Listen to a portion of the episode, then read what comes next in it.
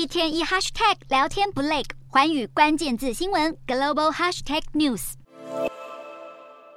中国超级快时尚品牌 SHEIN 透过物美价廉的特色，加上几乎天天上架新品，让消费者逛到手软还逛不完。魅力迅速席卷全球，这一批快时尚界的黑马更传出计划今年年底在美国 IPO 上市。但 SHEIN 超级低廉的价格和神秘的公司背景也引起外界质疑，涉及剥削劳工，甚至是使用强迫劳动的新疆棉等原物料。社群平台上也传出许多买家在标签上疑似发现工厂劳工的求救讯息。根据美国之音报道，美国两党共有二十四名的众议员联署，要求 SHEIN 通过独立验证，证明生产过程中和原物料不涉及强迫劳动。在四月初，也有联邦众议员指出，白宫应该要像对待抖音一样，对 SHEIN 还有中国电商拼多多旗下的 Temu 加强管制。另外，国际运动用品大厂 Nike 和爱迪达也被盯上。美国众议院中国共产党特别委员会在五月二号要求这些公司回应，在生产过程中是否涉及强迫劳动以及使用新疆棉等原物料。华府现在瞄准快时尚和服饰品牌，